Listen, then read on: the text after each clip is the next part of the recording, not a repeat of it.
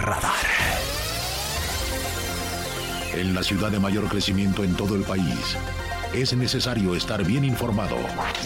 Radar 107.5 FM y Radar TV, Canal 71, la tele de Querétaro, presenta Radar News. Los acontecimientos de mayor relevancia. Las noticias al momento. Y el análisis objetivo. Porque usted ya los conoce. Radar News.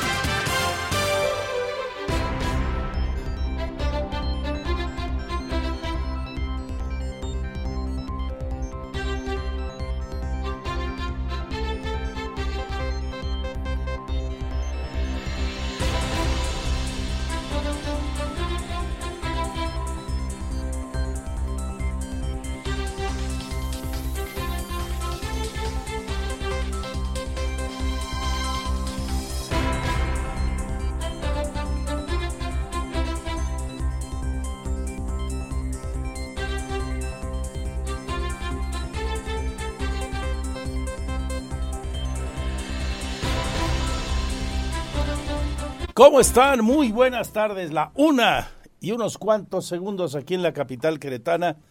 Soy Andrés Esteves junto a un gran equipo de compañeros y compañeras y tengo el privilegio de saludarle a través de las frecuencias que usted elige siempre y gracias por ello en la FM 107.5 en la tele en el 71 Radar TV, la tele de Querétaro en WIS.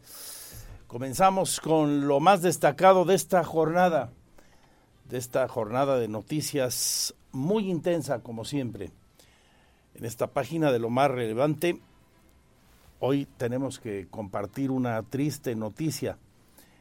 Se nos adelantó en el camino la madrugada de hoy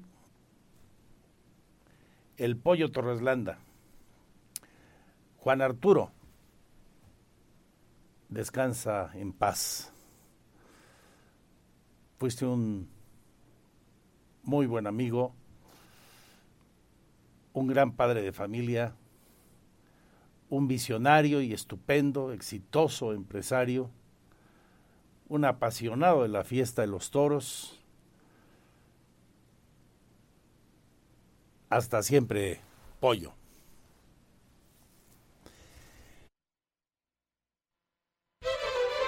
Pollo Torres Landa tenía 76 años y libró una batalla muy valiente, con una gran fortaleza, con una gran energía y personalidad contra el cáncer durante muchos años.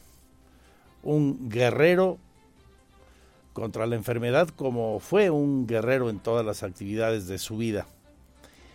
Eh, le sobreviven su señora esposa Lupita Urquiza, la pollita Torreslanda, María Luisa, su hija, Juan Andrés y Juan Arturo, el pollito Torreslanda Urquiza.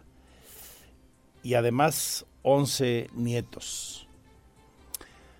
Le conocí hace muchos años en el centro de la ciudad, allá por los años 80, cuando la familia Torreslanda y él a la cabeza le compraban a la familia Royce González el edificio del Gran Hotel, toda esa manzanota. En la planta baja, sobre la calle de Juárez, y desde la esquina de Madero y hasta casi el Portal Bueno, estaba la mueblería La Española, que era propiedad de mi padre, que en paz descanse. Entonces me tocó a mí, en ese cambio de propietarios del Gran Hotel, negociar con Juan Arturo pues nuestros contratos. Ahí le conocí. Y desde entonces distinguí en él lo que a lo largo de toda su vida encontré un hombre firme, de carácter, directo y de una palabra. Nos hicimos amigos con el paso de los años creciendo todos y fui conociendo de sus grandes pasiones. Una de ellas, por supuesto, la fiesta de los toros. Él junto a sus hermanos y luego con magníficas alianzas tenían el sueño de desarrollar de una forma exponencial, de una manera muy importante como nunca se había visto en el centro del país, un desarrollo habitacional que hoy conocemos como provincia Juriquilla. Y ahí, en provincia Juriquilla, en la zona que los queretanos de antes conocimos como el Mesón del Prado, en esa zona, construyó lo que hoy es el hípico y la Plaza de Toros, además de una zona de oficinas que eh, concentran ese espacio de terreno de provincia Juriquilla. Recuerdo como hoy la tarde inaugural de ese coso en un mano a mano de Miguel Espinosa Armillita y entonces una de las primerísimas figuras de México, el maestro Curro Rivera, ambos finados. Platicamos mucho de toros, igual en sus oficinas del centro histórico, tuvo mucho tiempo su oficina en el primer piso del Gran Hotel, como por supuesto en Juriquilla y en muchos lugares donde coincidíamos o nos quedábamos de ver, de compartir con amigos. Y fue creciendo su proyecto efectivamente como él y sus hermanos lo soñaron, de manera extraordinaria. Y hoy provincia Juriquilla es una gran ciudad dentro de otra gran ciudad, que es Querétaro. Y la Plaza de Toros, de haber sido pues una especie de cortijo muy bonito para unos 800 espectadores primero, es hoy una plaza de la categoría que tiene ese coso taurino queretano, con sus casi 4.500 espectadores y una personalidad única, que le ha valido el reconocimiento de toda la gente de la fiesta de los toros y de otra que, sin gustar o ser apasionados de la fiesta brava, disfrutan de la belleza arquitectónica de ese lugar. Así, con el apoyo de Juan Germán, su hermano, como bien refiere la nota periodística que enviaron desde la familia hoy por la mañana, fueron conquistando los sueños. El sueño que no termina porque estoy seguro que la familia Torreslanda y sus herederos, los del pollo, van a seguir haciéndola crecer porque pues encontraron en él un ejemplo de constancia, de perseverancia. Se ha adelantado en el viaje hacia el eterno hoy Juan Arturo Torreslanda, pero ahí está un enorme legado físico y espiritual para su familia, para sus amigos y para todo, todo Querétaro. Le conocí también además de en el mundo de los toros y en su gran desarrollo como empresario, en el ámbito de lo político. Era un priista apasionado. Durante muchos años, varios gobiernos, en aquellos tiempos del otrora partidazo, le ofrecían al pollo ser candidato a alguna posición en el Estado, desde diputado, candidato a presidente municipal, un sinfín de posiciones. Y nunca quiso.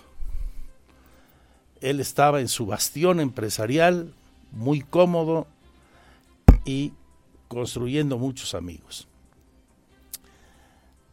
Pero al paso del tiempo y con la llegada de la democracia real a nuestro país, las cosas, los escenarios cambiaron de manera radical por fortuna, para la vida democrática de México.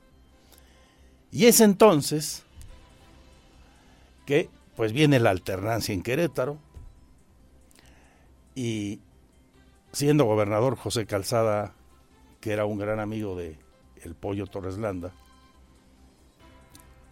los pristas que habían recuperado el poder aquí En su momento vuelven a tocar al Pollo Torreslanda y dice, ahora sí voy. Pero tiene que ir a una contienda interna buscando la candidatura a la presidencia municipal. Entonces con Roberto Loyola. El resultado ya lo conocemos. Pero siempre fue un político también apasionado, sin renegar nunca de su militancia priista, aún en los tiempos de la derrota. Pero un hombre hábil del mundo de la política y del empresariado supo construir alianzas y tender amistad, construir amistades sólidas también con gente de otros partidos políticos, muchos de los cuales hoy manifiestan su solidaridad con la familia Torreslanda y dan su pésame a todos sus herederos. Porque hombre de convicciones firmes, supo, ya digo, tender los puentes necesarios porque en política nada debe ser personal, digo yo, solo de fortalecimiento de los valores individuales, ideológicos y democráticos. Y el pollo entendió aquello y en su momento, igual que muchas veces dijo no, cuando la hubiera tenido muy sencilla, simplemente protestar, ir a un proceso electoral y ganar. Cuando fue a la contienda interna, supo también decir, yo sigo en lo mío, ahí se quedan con su política y su figura empresarial continuó la ruta del crecimiento. Ahí quedan los recuerdos de las charlas sobre cómo su padre y su madre le iniciaron en la vida y le otorgaron el apodo de pollo por su manera de gatear, relataba en alguna entrevista que le hice y recientemente en otra que publicaba no hace mucho tiempo el diario de Querétaro los años en que creció como joven y forjó también su carácter al lado de un hombre de una gran personalidad, su señor padre, quien llegó a ser gobernador del vecino estado de Guanajuato. Muchas tardes, muchas desveladas también, y por qué no uno que otro desayuno convivimos con Juan Arturo.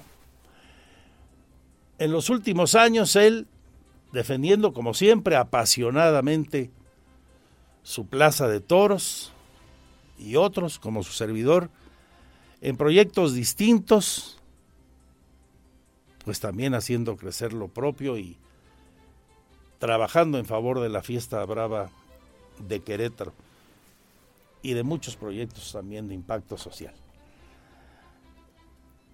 Compartimos tardes y noches hermosas en Madrid, coincidimos en varias ferias de San Isidro y su don de gentes y su generosidad nunca le abandonaron desde que lo conocí y estoy cierto que la inmensa mayoría de la gente que le trató, con más o menos cercanía. Así que descanse en paz, hasta siempre, Juan Arturo Torres Landa el apreciado pollo.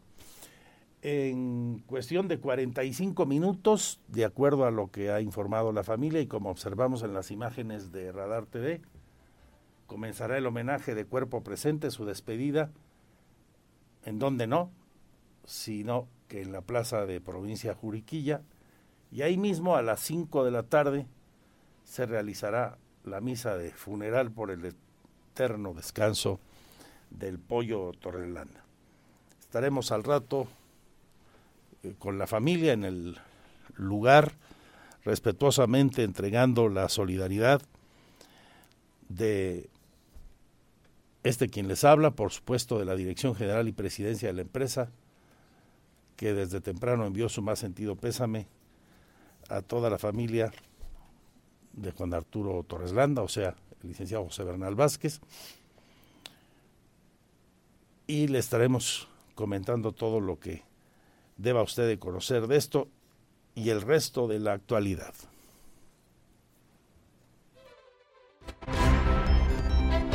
La una con 15 minutos. Bueno, además de esta noticia que, como toda partida, tiene una carga emocional muy grande y se llena de tristeza. Sin embargo, siempre he pensado que la gente que deja legados importantes, que trasciende, pues debe ser recordada como se le conoció. Y si algo no tenía el pollo era ser un hombre triste, todo lo contrario, dicharachero, este cotorreaba mucho, hablaba como le gustaba, este, en fin, francote pues. Y así hay que recordarlo, ¿no? Con, con alegría y con aquello positivo que dejó que fue, fue mucho. Por eso, y como la vida sigue, pues nosotros también aquí continuamos con otras de las noticias relevantes de esta jornada informativa. Está llegando a su fin el juicio contra Genaro García Luna. Hoy por la mañana, el juez de la causa, y como le platicaba a usted desde antier, eh, ha dejado en manos del jurado la deliberación sobre la inocencia o culpabilidad de el que fuera secretario de Seguridad Pública de Felipe Calderón Hinojosa. ¿Qué está pasando? Bueno, pues luego de recibir esas instrucciones del juez Brian Coogan sobre la manera en la que deben analizar las pruebas los integrantes del jurado que van a resolver sobre este caso, eh, están deliberando ya desde hace más de dos horas. El jurado está conformado, le recuerdo a usted, por 12 ciudadanos que fueron elegidos al azar, quienes las últimas cuatro semanas escucharon los relatos de los 27 testigos presentados por la Fiscalía entre ellos tres narcotraficantes que aseguraron haber pagado sobornos millonarios al exmando policíaco, y la única testiga ofrecida por la defensa fue la esposa del exfuncionario mexicano, que trató de explicar el origen de la fortuna de García Luna y su familia. Los miembros del jurado deberán resolver si, más allá de toda duda razonable, la Fiscalía logró probar que García Luna es responsable por los tres cargos de conspiración y tráfico de cocaína, uno por pertenecer a una empresa criminal y uno más por haber mentido a las autoridades migratorias. Cada uno de los integrantes deberá responder en una hoja de veredicto si considera al acusado culpable o no culpable de cada uno de los cargos de los que estamos hablando. Para cada uno de los cargos, el jurado deberá resolver por unanimidad y se puede dar el caso de que lo declare culpable en algún delito y no culpable en otros, o en otros, son tres. Durante la audiencia de este día, la defensa del exsecretario insistió en que se considere que él dejó el gobierno federal desde 2012 y por tanto, si fuera el caso de que él participó en una organización criminal dándole protección, esto ya no ocurre desde hace más de una década, por lo que los delitos están prescritos. Ojo con ese dato. Sin embargo, la Fiscalía se opuso a este argumento al señalar que después de 2012 García Luna continuó teniendo contacto con policías corruptos que fueron sus ex colaboradores, gente como Ramón Eduardo Pequeño o Facundo Rosas. En esas están en este momento. En el resumen general de noticias también le presentaré lo más destacado de cuanto hoy se comentó en la mañanera el caso Aeromar. El presidente dice que se vuelve a dar una historia semejante a la del Fobaproa con Aeromar, una empresa pobre que quiebra y empresarios ricos que siguen muy ricos y en este caso se pelaron a Israel según López Obrador, cosa que ocurrió desde hace tiempo porque se estaban preparando para hacer lo que finalmente vimos que hicieron. En más de la información local, además de todo lo que hemos ampliamente comentado en estas reflexiones que me permití hacer con usted sobre la figura de quien se nos adelantó y en el camino, el pollo Torreslanda, decir a ustedes que hay otras noticias destacadas y las vamos, por supuesto, a compartir a lo largo del programa.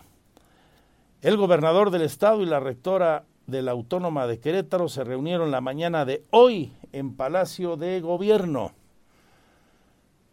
Importante reunión. Después de los momentos diversos por los que ha pasado la relación entre la presente administración y la rectoría. En el marco de un tiempo en el que el gobierno del Estado, este, el de la administración de Mauricio Curi, se ha distinguido en términos estrictamente numéricos por ser el gobierno que en pesos y centavos más ha apoyado a la universidad. Sin embargo, ha habido otros motivos de tensión. Por eso la reunión de hoy tenía una gran importancia. Recordar, por ejemplo, el caso del adeudo que tiene la Universidad Autónoma de Querétaro con la Comisión Estatal de Aguas, entre otros de los asuntos que en su momento fueron polémicos y que por cierto siguen estando ahí en la mesa de negociaciones. Al salir de la reunión, esto decía la rectora. Sí, claro, la invitación al informe, eh, este, eh, algunos puntos relacionados con nuestro interés particular sobre el tema del agua, que también es importante que el gobernador sepa por dónde estamos nosotros pensando las propuestas de trabajo, no solo de la universidad, sino de otras instituciones. Fue a invitarlo al informe y hablaron sobre ese tema, el del agua y otros asuntos de la relación que ambas, que ambas entidades mantienen. Bueno, pues esto es algo de lo mucho que tendremos, también los deportes. Ya que les digo, perdimos. La pregunta ayer no era si íbamos a sacar un buen o un mal resultado, sino cuántos nos iban a meter. Pues nos salió barato porque el segundo tiempo Monterrey se la pasó este relax, relax, relax. 2-0 perdimos. 50 partidos sin ganar y aquí no pasa nada y sigue el señor Mauro el tanque Gerke en la dirección técnica, seguimos sin presidente, el equipo está de la mano de Dios. En fin, qué tristeza, de verdad, qué tristeza. Pero bueno. El mundo de la cultura y los espectáculos con Gaby Argüelles, que nos trae la sección, el saludo a Oli Lara que sigue de vacaciones y los deportes con Víctor Monroy, entre lo mucho que tendremos hasta las 3. No se vaya. Esto es Radar News, la segunda emisión. Gracias a usted, líderes en la radio informativa. Le recordamos los puntos de contacto de Radar ahora mismo. Quedamos a la pausa en redes sociales. Nuestro WhatsApp, por ejemplo, también 442-592-1075. Mi Twitter, arroba Andrés Esteves MX. Ya interactuó con usted ahí.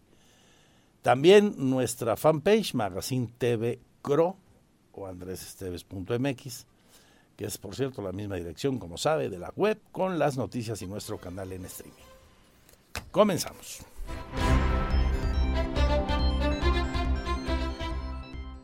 Porque siempre estamos cerca de ti, síguenos en nuestras redes sociales. En Facebook, Radar News Querétaro.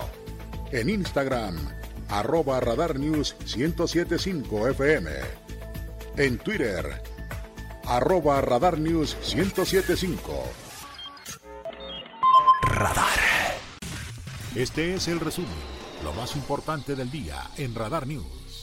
Es presentado por los más exquisitos platillos de comida tradicional mexicana de restaurante Hacienda Los Laureles.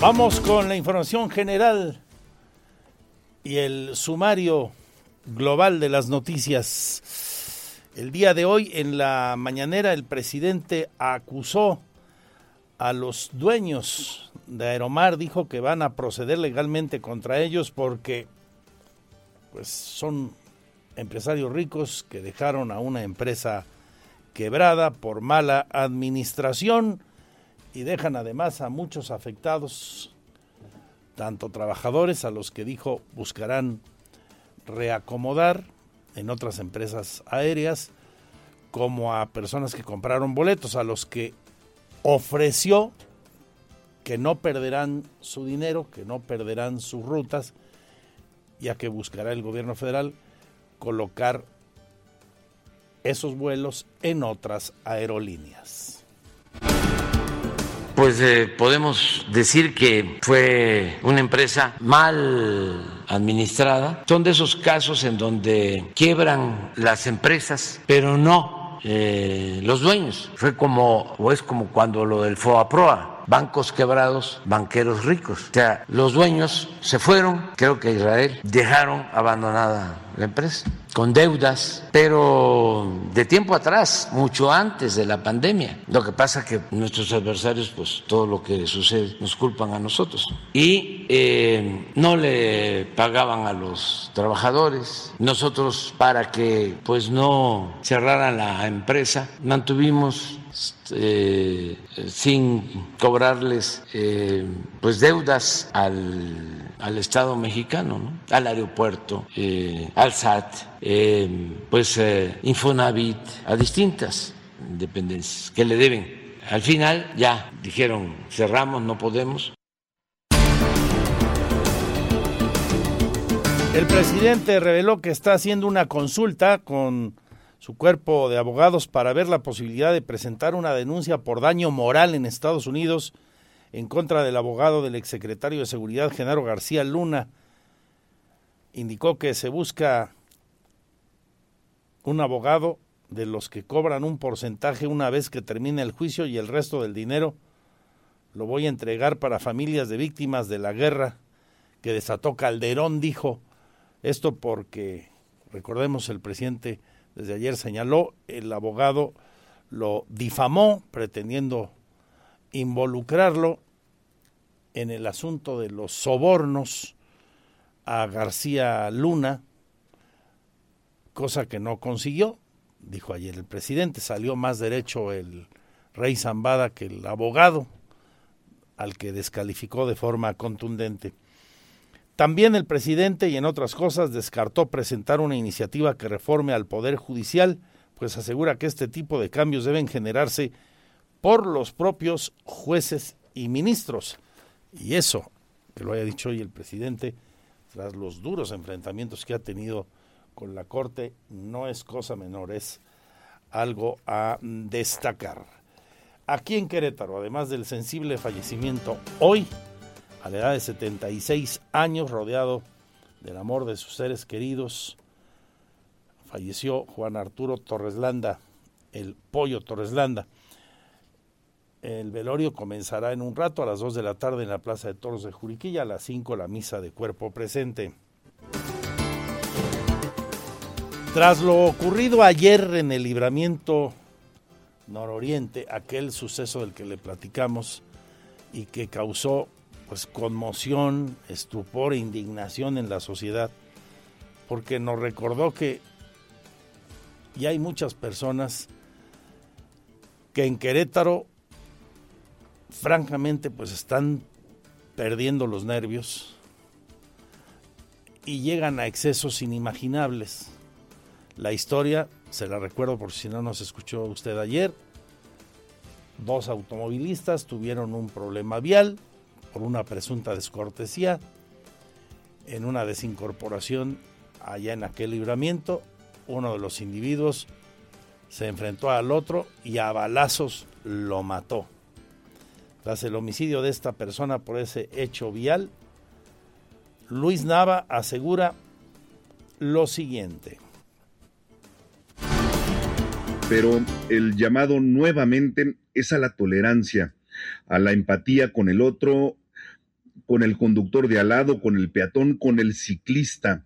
Tenemos que ser empáticos y respetuosos para que podamos entre todos tener una mejor cultura de movilidad, una mejor cultura de convivencia, de sana convivencia. Y me queda claro que son momentos difíciles, complicados por eh, el, tema del, del, tráfico, por las obras. Sin embargo, pues queremos que como sociedad seamos solidarios, seamos respetuosos y seamos tolerantes.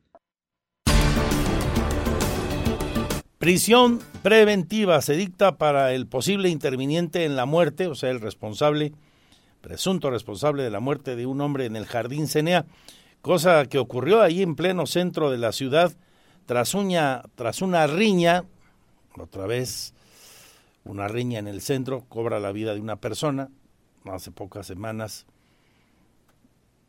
hace muchas semanas quise decir, eh, ahí cerquita por donde está la CFE, en la calle de Juárez, otra persona, eh, tras una riña,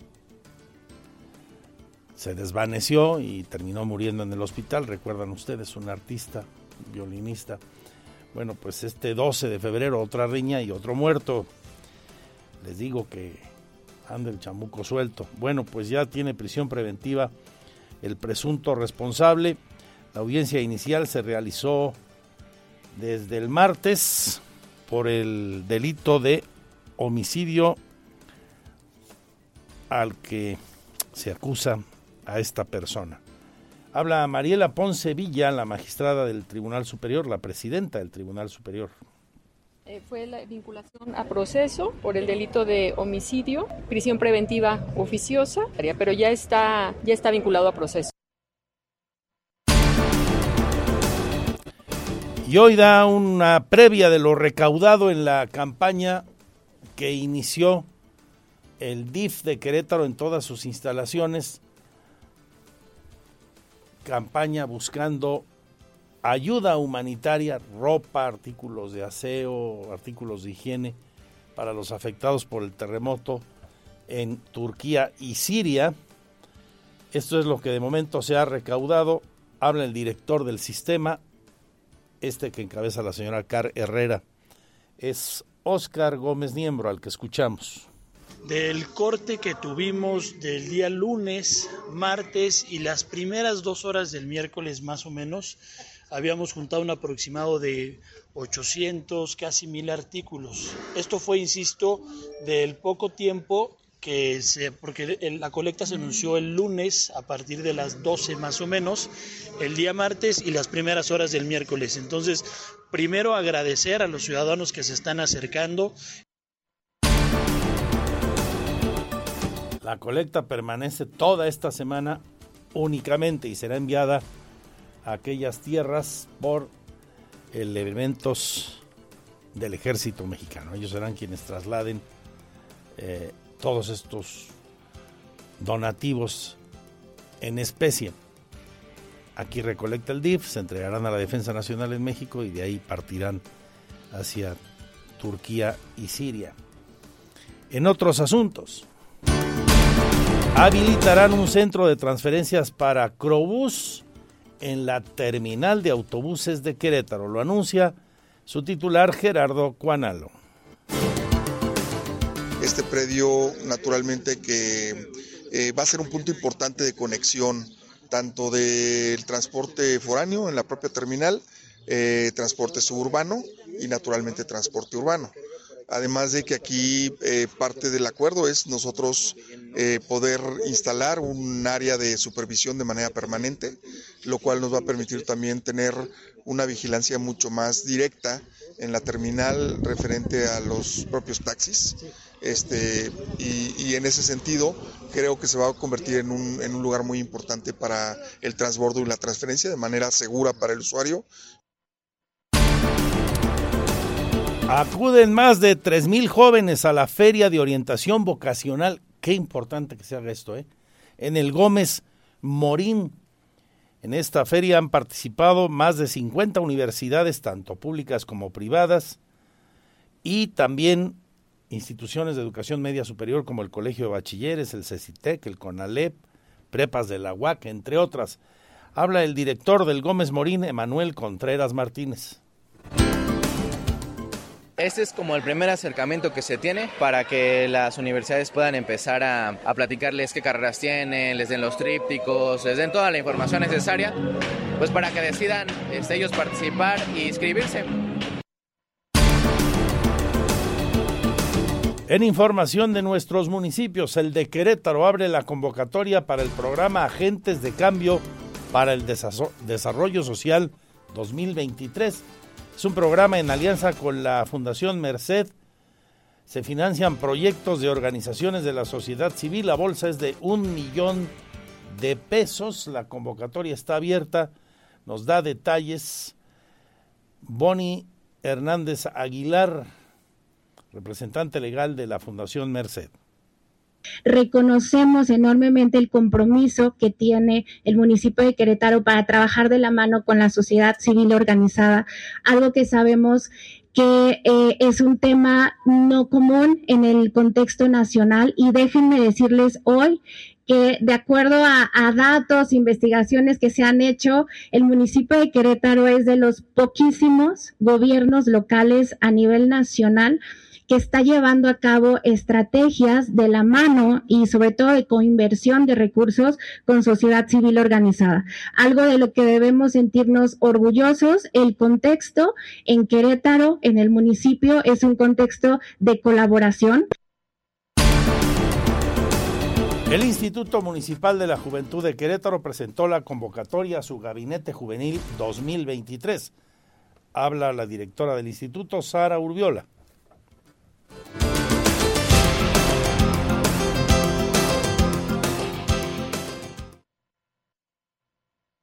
Pues esta convocatoria precisamente es súper importante para nosotros porque lo que buscamos es que los jóvenes se involucren mucho más en la administración, que conozcan de la mano qué se hace en cada una de las secretarías. Es por eso que invitamos a todas las juventudes de 18 a 25 años residentes del municipio de Querétaro a que vean la convocatoria y a que participen. La documentación que es importante que ellos nos presenten es un formato de inscripción, una identificación oficial, el comprobante de domicilio, una carta motivo en la que también nos explican el por qué ellos están interesados en involucrarse y una entrevista con cada uno de ellos. La temporalidad, como bien lo mencionaron, va a ser de marzo de 2023 a diciembre 2023. De la información económica y financiera, malos datos da hoy el Coneval. Resulta que la pobreza en nuestro país aumentó en 3.8 millones de personas entre 2018 y hasta 2020. Y en ese mismo lapso, 2.1 millones de mexicanos pasaron de la pobreza a la pobreza extrema. Esto, pues, a pesar de los programas sociales, es claro que algo no estamos haciendo bien. Las cifras son del Consejo Nacional de Evaluación de la Política de Desarrollo Social. Es el informe de evaluación en la materia correspondiente al año 2022. El Coneval, recordemos, es un organismo público encargado de medir la pobreza y evaluar los programas sociales e informa que la cantidad de mexicanos pobres pasó de 51.9 millones a 55.7 millones entre 2018 y el 2020. Vaya dato. Aquí en Querétaro, pequeños comercios se ven ahorcados por la inflación. Así lo dice Sergio Martínez de León, presidente de la Cámara Nacional de Comercio en Pequeño. Eh, hemos sacrificado utilidades, es cierto, pero eh, todo el año pasado que tuvimos un incremento bastante importante de, de, la inflación, los comerciantes hemos podido generar algún mecanismo nuestros costos, a lo mejor congelarlos para que no salgamos tanto del mercado, pero hasta el momento ha sido de alguna u otra manera manejable para todos los comerciantes. Esperemos que vaya la tendencia a la baja. Y la poderosa FEMSA anunció este jueves una oferta de acciones de participación vinculadas a Heineken de alrededor de 3.500 millones de euros, algo así como 3.700 millones de dólares, esto como parte de un plan más amplio para reducir su participación en los próximos años. La compañía mexicana venderá una participación del 6% que tiene en Heineken por valor de esa cantidad de miles, 3 mil millones de euros. Y se espera que los 500 millones restantes provengan de una venta de bonos senior no garantizados canjeables por acciones de la cervecera. Heineken, que es la socia mayoritaria, como sabemos, de lo que por muchos años conocimos como el grupo Cuauhtémoc Moctezuma. La una con 44 minutos, vamos al detalle de esto y mucho más de la información hasta las 3. Mi Twitter, arroba Andrés Esteves MX.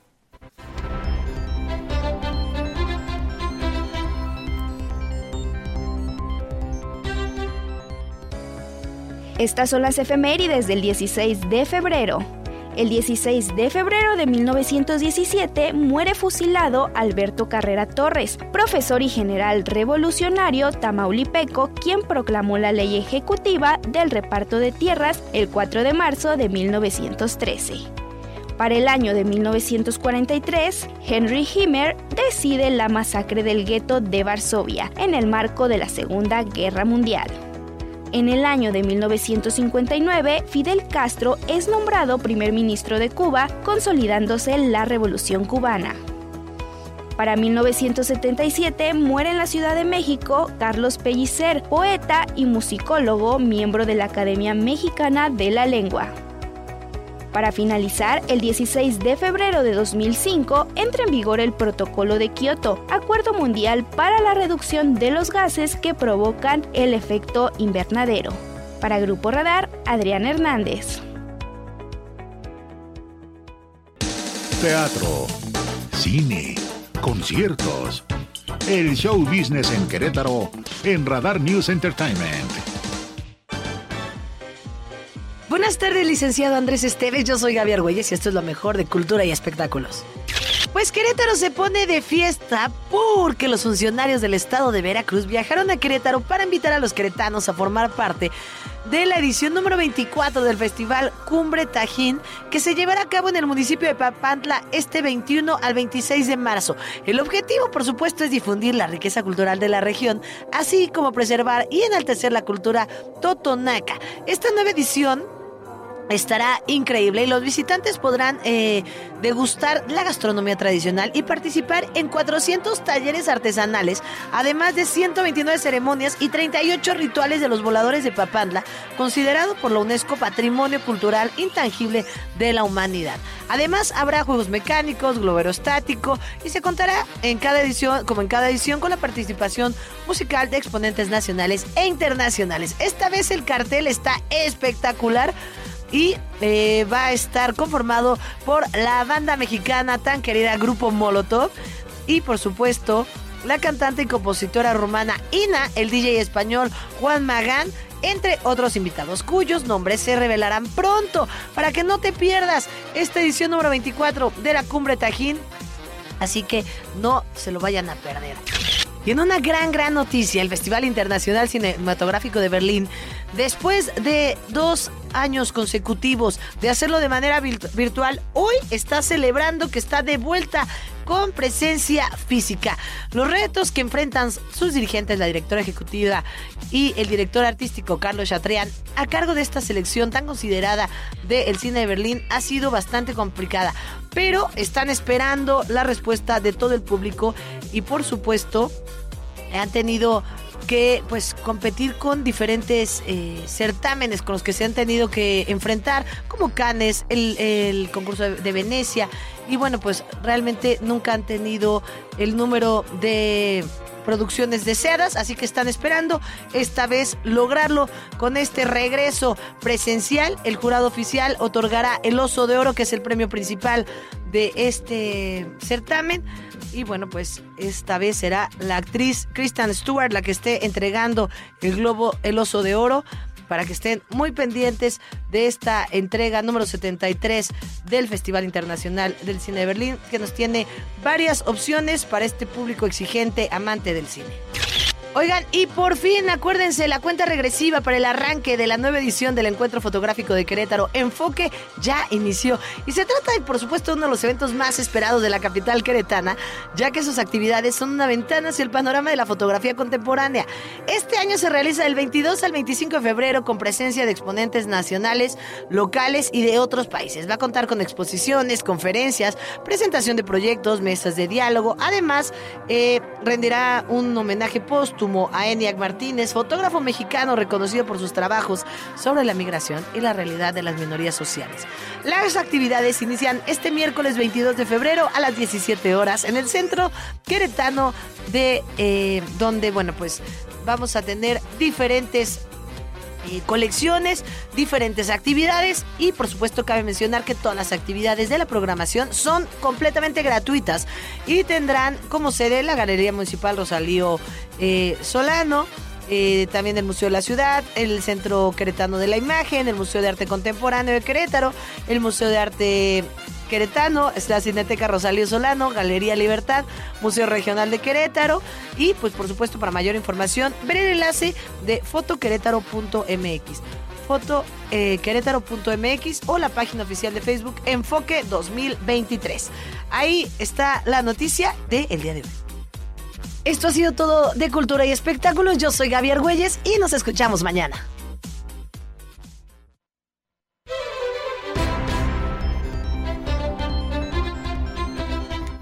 Gracias, Gaby. Son las 12 en punto. Enseguida, don Víctor Monroy con los deportes. ¿Vamos a hablar de gallos, Víctor? Pues ya qué, ¿verdad? El Pirro dice que no. No, sí hay que hablar, ni modo. A ver, mi Pirro. No, pero este es más bien para Víctor. Hugo Sánchez o el turco Mohamed para tu máquina. El turco. No, Hugo. Yo voy Hugo. Digo, me gustaría, ¿eh? se me hace que sí va a ser el turco, pero me gustaría Hugo. Turco no ha andado bien en los últimos equipos que ha estado. Es un técnico ganador en México, sí. También Hugo. Se les olvida que hizo bicampeón a Pumas. Se les olvida. Pero su salida de la selección de una manera muy raspa por parte de los federativos, como que ha hecho que la memoria de Hugo como técnico se haya ido diluyendo. Fue a España, dirigió a la Almería y lo salvó de irse a segunda división. Ya. A ver, ojalá.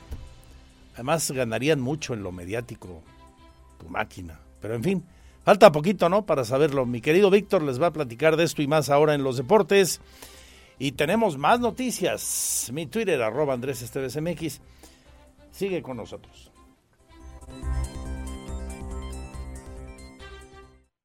El Tecnológico de Monterrey Campus Querétaro cuenta ya con dos nuevas licenciaturas. Se trata de las licenciaturas en Ingeniería de Ciencias de Datos y Matemáticas, así como la Ingeniería de Negocios, con lo cual se amplía la oferta educativa con carreras que demandan las empresas globales que atienden un plan de estudio que permitirá a los egresados insertarse en el ámbito laboral en competencia para la toma de decisiones. Así lo informó el vicepresidente de la región Centro-Sur y director del TEC de Monterrey, Campus Querétaro, Pascual Alcocer. Aquí en nuestro campus tenemos una aspiración hacia 2025, que es el año en que vamos a cumplir 50 años de haber fundado el Tecnológico Monterrey en Querétaro. Esta aspiración es el TEC en su máxima expresión, una comunidad con espíritu global en la ciudad ideal para la vida universitaria. Tenemos cuatro prioridades estratégicas para llegar a esta aspiración. La primera de ellas es el fortalecimiento de la oferta académica. El segundo es la internacionalización. El tercero, la innovación y emprendimiento. Y finalmente, la cuarta prioridad es la inclusión, impacto social y sostenibilidad. Estos programas abrirán a partir de agosto de 2023 con un grupo cada uno, en la que se prevé que ingresen aspirantes de Querétaro, de otras entidades de la región del país e incluso aspirantes de otros países al tener un plan de estudios con una visión global. Para Grupo Radar, Iván González. Porque siempre estamos cerca de ti. Síguenos en nuestras redes sociales. En Facebook, Radar News Querétaro. En Instagram, arroba Radar News 1075 FM. En Twitter, arroba Radar News 1075. Goles, estadísticas, pasión, victorias, empates, derrotas y todo lo que acontece en el mundo deportivo con Víctor Monroy en Radar Sports.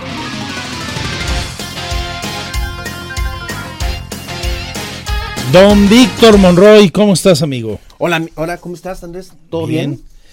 Pues todo bien, entonces, bien, bien, ni, ni Hugo ni el turco te gustan. No, la verdad, lo platicábamos ahorita. De los, de la baraja de técnicos que se han mencionado, además de, eh, de Mohamed y de Hugo Sánchez, también se hablaba de la posibilidad de que platicaron, al parecer, con el Tuca Ferretti.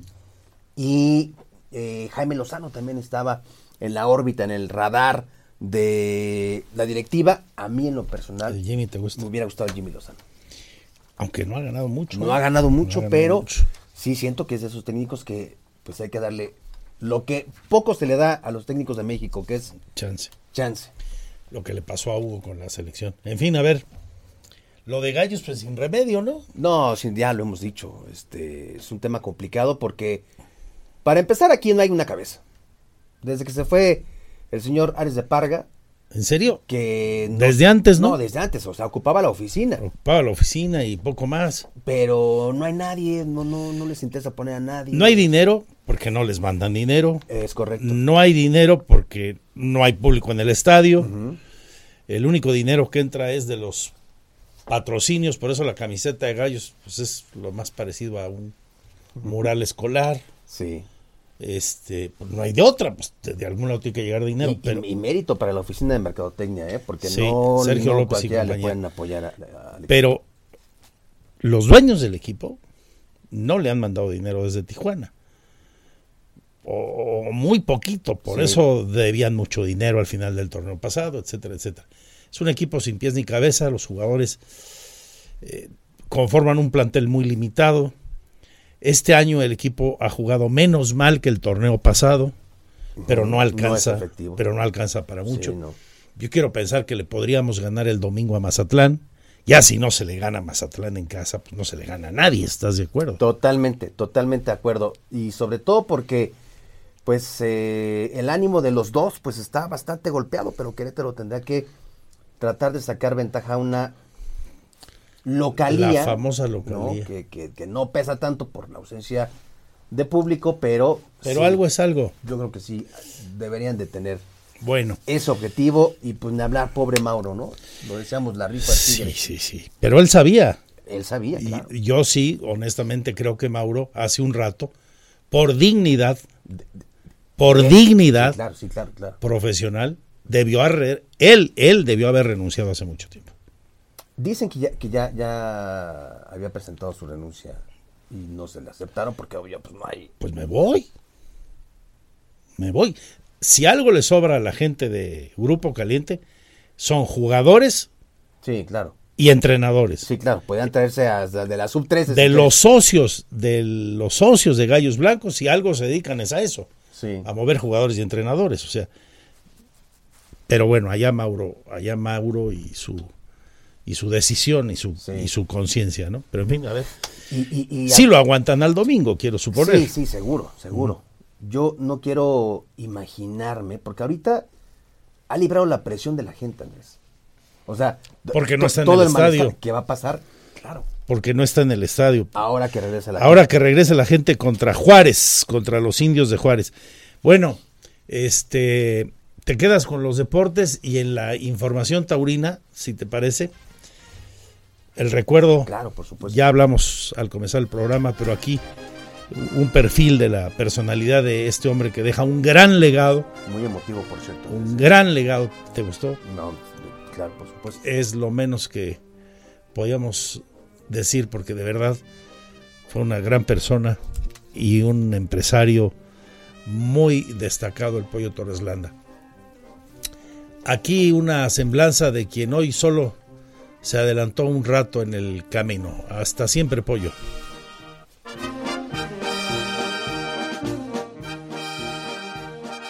No se podría entender el desarrollo de Juriquilla y Querétaro sin la familia Torres Landa. Fue gracias a la visión del empresario en el ramo inmobiliario y ex gobernador de Guanajuato Juan José Torres Landa que envió en Jurica y Juriquilla piezas claves en el desarrollo de Querétaro. Al haber diseñado en Guanajuato el modelo que permitió el crecimiento industrial, no dudó en importarlo a Querétaro y fue así que en el año de 1958 adquiere la primera hacienda. En 1968 comienza a fraccionar el extenso terreno y construye un hotel que atrajo a los capitalinos a vivir en la zona. En 1969 adquiere Juriquilla y decide redoblar el trabajo para el desarrollo de la zona. Sin embargo, en el año de 1970, el presidente Echeverría designó a Juan José Torres Landa embajador de México en Brasil. El sueño se trunca y decide vender todo. Más de una década, ya en el año de 1983, tras el fallecimiento del exgobernador, los empresarios ofrecieron a Juan Arturo El Pollo Torres Landa la posibilidad de hacerse de nueva cuenta con Jurica y Juriquilla. No lo dudó y reúne la familia, y tras lograr un acuerdo favorable, recuperan todo, y de ahí ya no pararon hasta convertir a Provincia Juriquilla en el desarrollo inmobiliario más importante de Querétaro, con una visión que el pollo no solo heredó de su padre, lo amplió y logró contribuir al desarrollo incluso industrial y ganadero de la zona. Es este legado de la familia Torreslanda que Juan Arturo el Pollo Torreslanda, amante de los toros y la política, siempre estuvo, está y estará presente en la historia de Querétaro.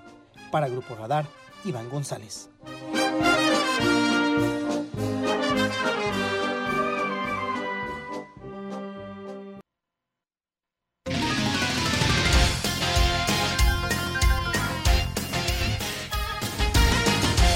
Dos de la tarde, ya con 20 minutos. ¿Qué tal? ¿Cómo le va? Bienvenidos a la información de los deportes. Jornada 7 del fútbol mexicano que dejó un saldo negativo para los Gallos Blancos. Y es que los Rayados del Monterrey siguen enrachados y como locales derrotaron ayer dos goles por cero a los Gallos Blancos del Querétaro. Este es el sexto triunfo de manera consecutiva en el clausura 2023 del equipo regiomontano, el partido que se disputó en el estadio BBVA correspondiente a esta jornada 7 del campeonato. Con esta victoria, los Rayados del Monterrey siguen con el liderato con 18 puntos. Por su parte, Querétaro se quedó en el décimo sexto peldaño con solo tres unidades en la jornada 8. Los Rayados del Monterrey van a recibir a los Rayos del Necaxa el sábado 18 de febrero, allá también en el estadio BBVA mientras que los Gallos del Querétaro se van a enfrentar a los Cañoneros de Mazatlán el domingo 19 de febrero en el estadio La Corregidora. Y pues la cuenta sigue siendo negativa, ¿no? Números rojos dirían en términos administrativos los resultados que ha entregado Mauro Gerg y este plantel. ¿Alcanza para más? No, difícilmente el eh, cambio de técnico sería la solución. No, tampoco, pero creo que sí vendría quizá a refrescar un poco la idea, el vestidor que está cabizbajo, que está por supuesto apagado, anímicamente agotado. Y coincido con lo que decía Andrés antes de irnos al corte. Le vendría bien a Mauro pues no seguir cargando con una losa muy fuerte a futuro le puede incluso perjudicar en su currículum deportivo de Mauro Herg. Imagínense, ¿no? No han, han, pasado siete jornadas y pues el conjunto de Querétaro ha dado una pobre exhibición en temas de fútbol, ha tenido claro destellos, chispazos, pero no le han alcanzado para mantener y conseguir una victoria. Así, en la, sumatoria, tres empates, tres derrotas, cero victorias. Solamente ha habido tres equipos que no han podido ganar en ese torneo. Querétaro, Cruz Azul y Mazatlán, que Mazatlán ha perdido cinco de cinco partidos. ¿Es la oportunidad adecuada? Claro. Mazatlán no ha ganado. No ha ganado y para Querétaro podría ser una buena oportunidad de sacar pues ventaja numérica y vaya que si lo necesita el conjunto queretano. En fin, creo que pues eh, para Gallos Blancos el refresco, el respirar aire fresco le vendrá le vendrá bien, insisto. No creo que sea la solución inmediata a los problemas de Gallos, pero sí sí podría refrescar un poco el vestidor. ¿Qué dice Mauro Herc?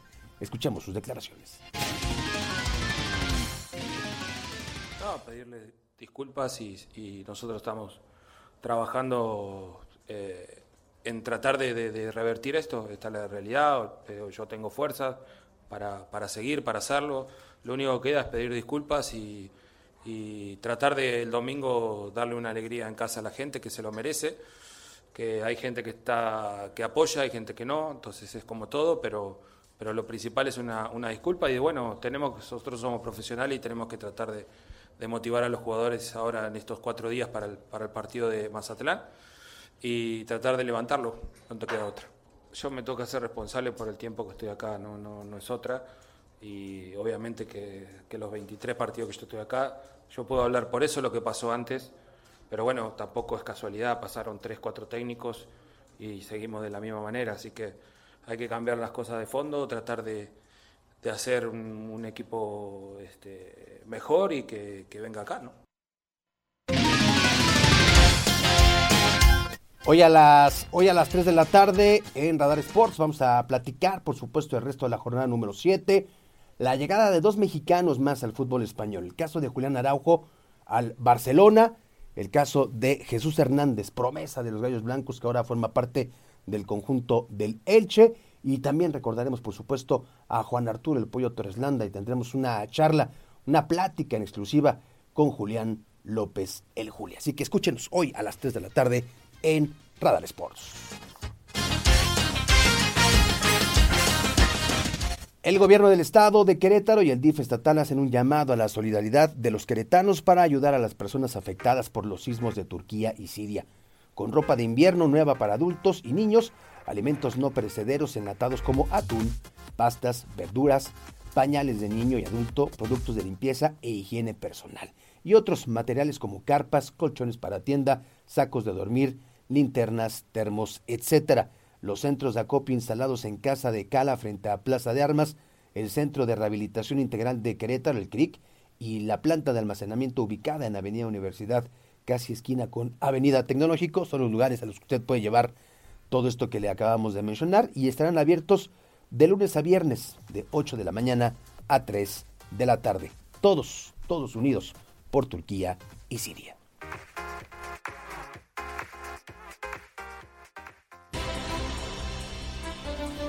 Seguimos con la información y me voy hasta provincia Juriquilla. Alejandro Payán, ¿cómo estás amigo? Eh, ya muchas personas se acercan a rendir eh, tributo en homenaje al cuerpo presente del Pollo Torreslanda. Cuéntanos, buenas tardes. Así es, Andrés, muy buenas tardes. Pues efectivamente a la 1.46 de la tarde llegaron ya los restos eh, corpóreos Torreslanda aquí a eh, la Plaza de Toros de Provincia de Juriquilla. En estos momentos el cuerpo se encuentra eh, siendo eh, pues eh, velado en la capilla que se encuentra a un costado de esta, la que él le llamaba la capilla Sixtina, esta capilla donde los matadores hacían oración antes de salir a ruedo. Y pues nos encontramos en este momento, Andrés, con el maestro Jorge Gutiérrez, quien se encuentra aquí y pues obviamente un amigo entrañable de nuestro querido Pollo Torreslanda. Andrés, está contigo el maestro Jorge Gutiérrez. Maestro, sí, buenas tardes. Mi querido maestro, estoy hablando con uno de los toreros mexicanos más grandes de toda la historia, para fortuna nuestra, afincado desde hace mucho acá. Qué, qué pena que se nos adelantó el pollo, pero qué gran legado deja, Jorge. Sí, gracias por tus palabras, Andrés. Sí, un legado grandioso, ¿verdad? Por su afición, por su don de gentes, bueno, la verdad, este, una persona que ha sido muy bueno, muy bueno para la fiesta brava y para bueno, para muchos amigos. Y yo siempre nos profesamos mucho cariño. Y este yo estoy muy agradecido también ¿no? de haberlo conocido siempre nos divertíamos mucho estando juntos viendo toros. Y bueno compartíamos muchas cosas compartíamos mucho la afición y compartimos también mucho desgraciadamente la enfermedad verdad pero esperemos que Dios lo, premie y que lo tenga en su gloria.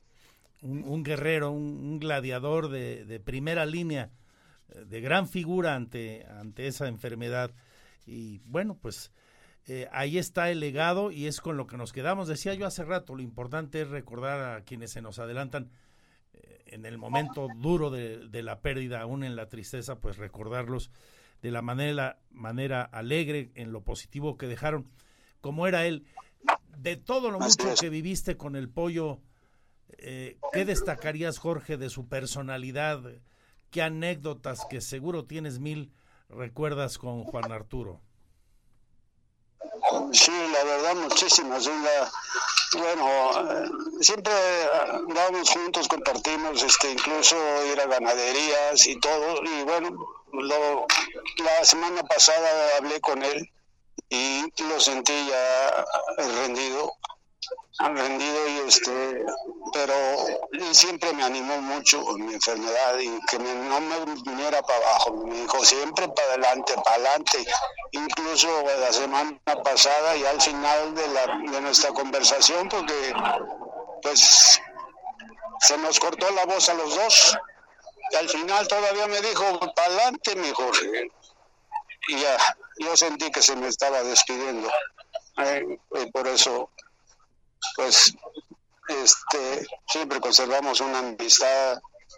A veces, este, soy el torero que más ha torado aquí en Juriquilla y bueno, le agradezco siempre la atención que tuvo conmigo pollo y bueno, y siempre veníamos con gusto, ¿verdad? No nos arreglábamos este, al principio, no nos, eh, de los dineros ya sabíamos, bueno, que éramos amigos y que al final, pues bueno, este, no pasaba nada, ¿verdad? Pero siempre, siempre confié mucho, mucho en él y bueno, pues nos apoyó y nos reíamos mucho. Eh, era un hombre, era un hombre de gran carácter. Jorge, pues para adelante y, me da gusto que estés bien y saludarte y oramos por el eterno descanso de Juan Arturo. Así es, nos unimos en oración. Gracias Andrés, te mando un abrazo y adelante tú también. Venga. Venga, Dios, gracias. Gracias. Eh, Alejandro, algo más que destaquemos de lo que está ocurriendo ahora mismo ahí en eh, Así es, Andrés. Eh, perdón, te mando Sí, perdón, un detalle, el, pollo quiso quiso salir en hombros de su plaza y se, lo damos a cumplir. Yo primero sí, yo lo quiero cargar y con la, y con la música de Puerta Grande. Todavía tuvo ese humor para, decirlo, ¿verdad? Muy bien, bueno, pues saldrá por la Puerta Grande con ese pasodoble hermosísimo que ahora mismo es la sintonía de la sección taurina de Radar News, que ahora mismo ponemos a la memoria y, y en honor al Pollo Torreslanda y a gente como tú tan grande de la fiesta, Jorge Gutiérrez Argüelles. Muchas gracias Andrés, un abrazo y saludos a, a los taurinos que nos oyen de toda la afición, de todo en general. Saludo triste, pero bueno, con la esperanza de que sus hijos pero seguramente seguirán con la herencia que les dejó. sin duda, de hecho ya anda en eso el pollito.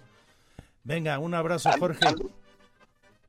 Pues Andrés, eh, pues eh, comentarte que, ya nos cuenta, ya, eh, bueno, si me permites nada más subrayar, Alejandro, para la gente que nos estaba viendo, que nos está viendo en la tele, al momento que entrevistábamos a Jorge Gutiérrez, justamente veíamos una vuelta al ruedo del matador Jorge Gutiérrez en Juriquilla, en un homenaje que se le hizo hace algunos años a este gran torero que consideramos como queretano, si bien es nacido en Tula, como todos, como todos recordamos, uno de los grandes de la fiesta de todos los tiempos. Bien, Alejandro, ahora sí, si, si quieres completarme la información, por favor. Perdón, eh, ah, Andrés, hay una anécdota que este, ese, ese homenaje Estoy con Jorge Gutiérrez el, pollo que no, el, que no, este, que no me gusta, no me gustan los homenajes, ¿verdad? y a mí me lo hizo de sorpresa, me, me, mucho, que insistía mucho en que nos viéramos antes de la corrida, se me hizo muy raro y ya cuando llegué aquí a la corrida ya estaba todo preparado, ya no me pude echar para, atrás, pero él, él lo hizo sin que sin preguntarme nada, sin, sin, nada, sin mi consentimiento, ¿verdad? De repente fue una sorpresa muy, pues muy agradable, ¿no? Pero dije, ay, pollo, desgraciado, ya, ya me embarcaste. Oye, ¿qué, año fue ese homenaje? No me acuerdo, la verdad. Estaba yo en tratamiento hace como cuatro años. todavía muy convaleciente, creo. Estaba yo pensando siempre, cuatro y cinco años, ¿no? Estaba en, sí, en tratamientos estábamos los dos, ¿no? Muy bien. Sí, los dos. Venga, Jorge. Te agradezco mucho tu tiempo y, y estos recuerdos tan bonitos, tan emocionantes.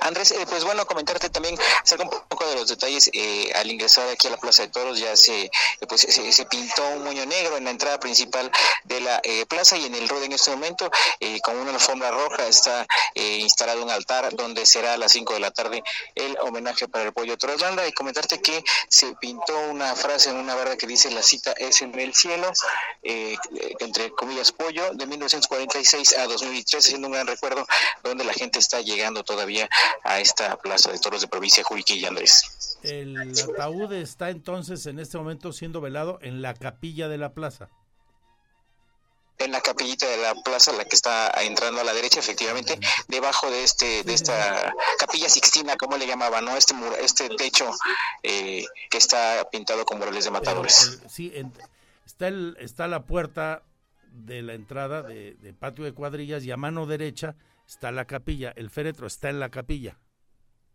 Es correcto, Andrés, es correcto. Y luego será trasladado para la misa de cuerpo presente al centro del ruedo, donde ya está todo dispuesto.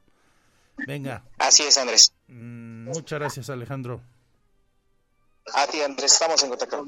Volvemos contigo más tarde y, y durante todas nuestras emisiones le estaremos dando cuenta de los homenajes que los amigos le están haciendo a este gran hombre de la empresa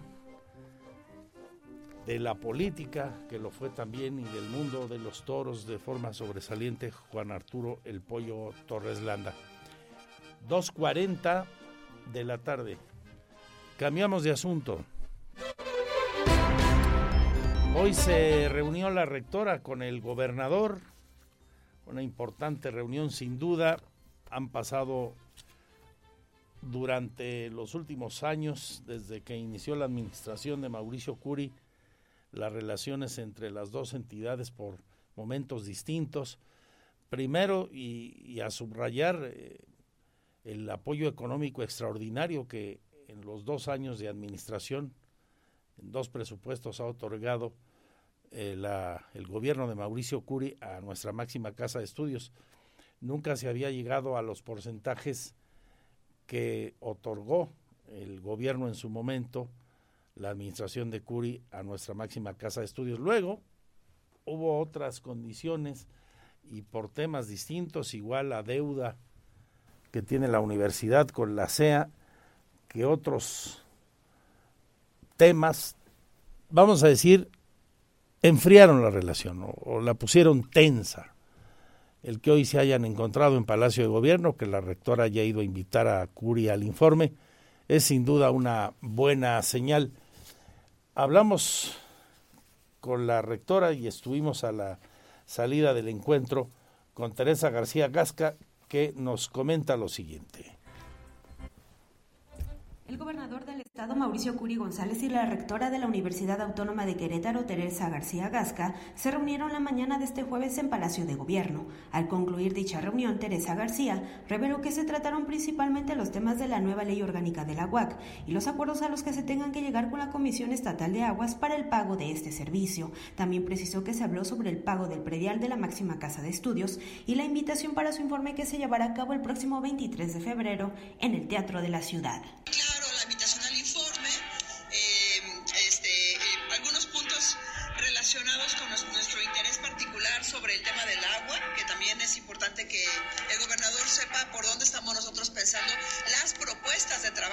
No solo de la universidad, sino de otras instituciones. García Gasca dio a conocer que el gobernador no confirmó su asistencia a su informe debido a un compromiso en la Ciudad de México, pero acudirá en su representación la secretaria de Gobierno estatal Guadalupe Murguía Gutiérrez. En la reunión de Palacio de Gobierno también estuvieron presentes la secretaria de Educación Marta Elena Sotobregón y la titular de la Secretaría de Gobierno Guadalupe Murguía. Para Grupo Radar, Andrea Martínez.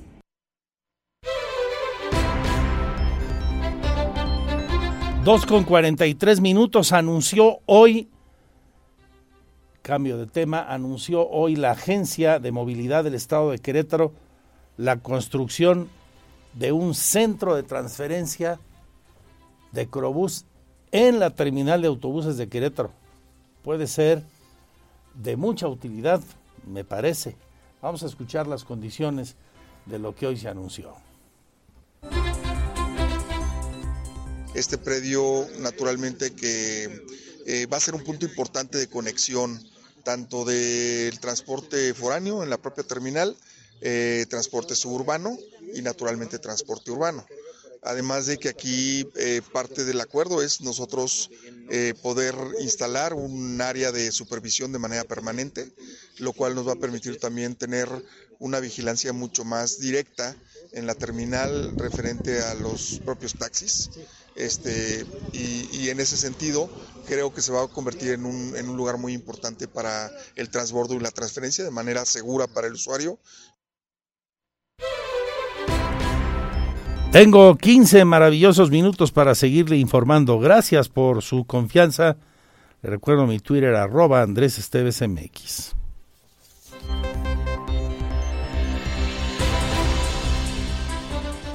Porque siempre estamos cerca de ti. Síguenos en nuestras redes sociales. En Facebook, Radar News Querétaro. En Instagram, arroba Radar News 1075 FM. En Twitter, arroba Radar News 1075. Radar.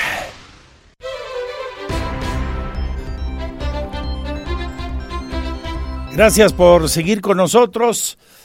En la del estribo, comentarle a usted que sigue la deliberación del jurado en Estados Unidos sobre la culpabilidad o no de Genaro García Luna tras la instrucción del juez a los 12 miembros del jurado. Estos tendrán que resolver sobre la culpabilidad o inocencia del exsecretario de Seguridad Pública en el sexenio de Felipe Calderón. Hay tres cargos, podrán declararlo culpable o inocente en cada uno de ellos. En algunos lo podrían declarar culpable y en otros inocentes o viceversa. Eso será cuestión de horas, cuando más al lunes, ¿eh? de acuerdo a lo que se nos informa desde los Estados Unidos, la nota destacada hoy en ese mediático asunto del juicio a este exfuncionario del gobierno federal.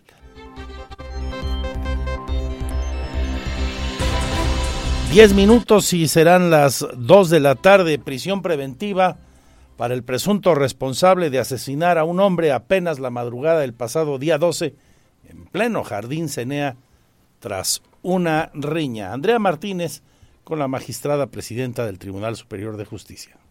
En prisión preventiva oficiosa se encuentra el posible interviniente de la muerte de un hombre en Jardín Cenea, hechos ocurridos tras una riña la madrugada del 12 de febrero, informó la magistrada presidenta del Tribunal Superior de Justicia, María Ponce Villa. Señaló que la audiencia inicial se realizó este martes, donde el juez de control vinculó a proceso por el delito de homicidio al imputado. Además, precisó que la autoridad judicial le impuso medida cautelar de prisión preventiva y estableció dos meses de investigación complementaria. Eh, fue la vinculación a proceso por el delito de homicidio, prisión preventiva oficiosa, pero ya está, ya está vinculado a proceso. La Fiscalía General del Estado reportó que la madrugada del 12 de febrero, el imputado y su víctima coincidieron en el Jardín Cenea cuando comenzaron una agresión a golpes. Derivado de la agresión, el detenido provocó que el ofendido cayera y con ello perdiera la vida a causa de un traumatismo raquimedular. Para Grupo Radar, Andrea Martínez.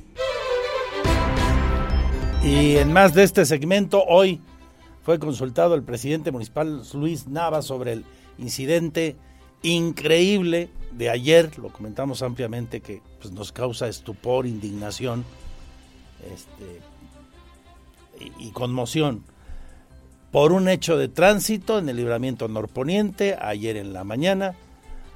Hay un problema entre dos conductores y uno de ellos, sin que mediara otra cosa, saca su pistola y a balazos mata al otro conductor. La reflexión a la prudencia, a la paciencia, a la tolerancia, nunca está de más. Tras el homicidio de una persona por un hecho vial en el libramiento norponiente, el alcalde Luis Nava aseguró que ningún hecho de tránsito o incidente vial justifica la violencia e hizo un llamado a la tolerancia y la empatía en la población queretana. Pero el llamado nuevamente es a la tolerancia, a la empatía con el otro, con el conductor de al lado, con el peatón, con el ciclista. Tenemos que ser empáticos y respetuosos para que podamos entre todos tener una mejor cultura de movilidad, una mejor cultura de convivencia, de sana convivencia. Y me queda claro que son momentos difíciles, complicados por eh, el, tema del, tráfico, por las obras. Sin embargo, pues queremos que como sociedad seamos solidarios, seamos respetuosos y seamos tolerantes. El edil capitalino dijo que las investigaciones las está realizando la Fiscalía General del Estado en conjunto con las autoridades municipales. Recordó que las líneas de primeros auxilios psicológicos permanecen abiertas en el número 070 para apoyar a las personas que se encuentren en una situación de crisis. Para Grupo Radar, Alejandro Payán.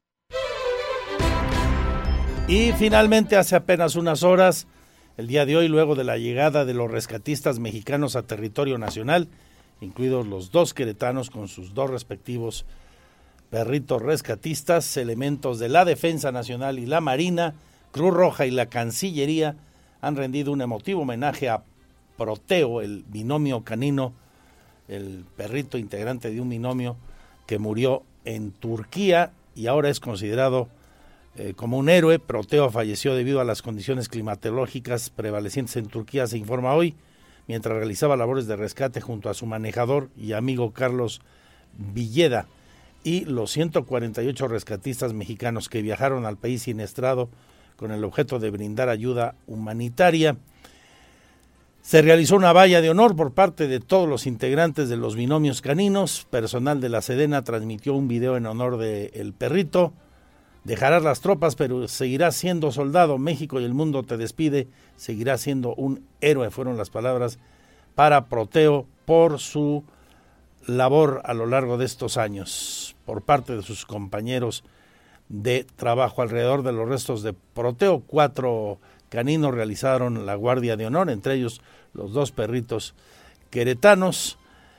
Así que aplausos, honores y ladridos de los caninos y los elementos del ejército rindiendo pleitesía militar a Proteo. Esto hace un rato, allá en el aeropuerto de la Ciudad de México, en el Felipe Ángeles. Ya nos vamos, se queda con el más potente programa de la radio deportiva. Y recuerden, ya viene el que será el show más importante del año, sin duda, ¿eh? Ya fueron a e-ticket por sus boletos. Está impresionante el show, el espectáculo de esta jovencita que es toda una sensación, Dana Paola. Con ella nos despedimos, se quedan con Roberto Sosa Calderón y Víctor Monroy. Perdí, en mi cabeza estás solo tú y nadie más. Y me duele al pensar que nunca mío serás. De mi enamórate.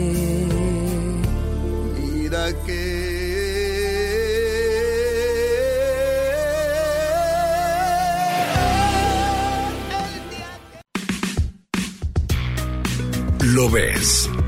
Radar TV, Canal 71, la tele de Querétaro. Lo escuchas. Radar 107.5 FM. En transmisión simultánea. Continuamos.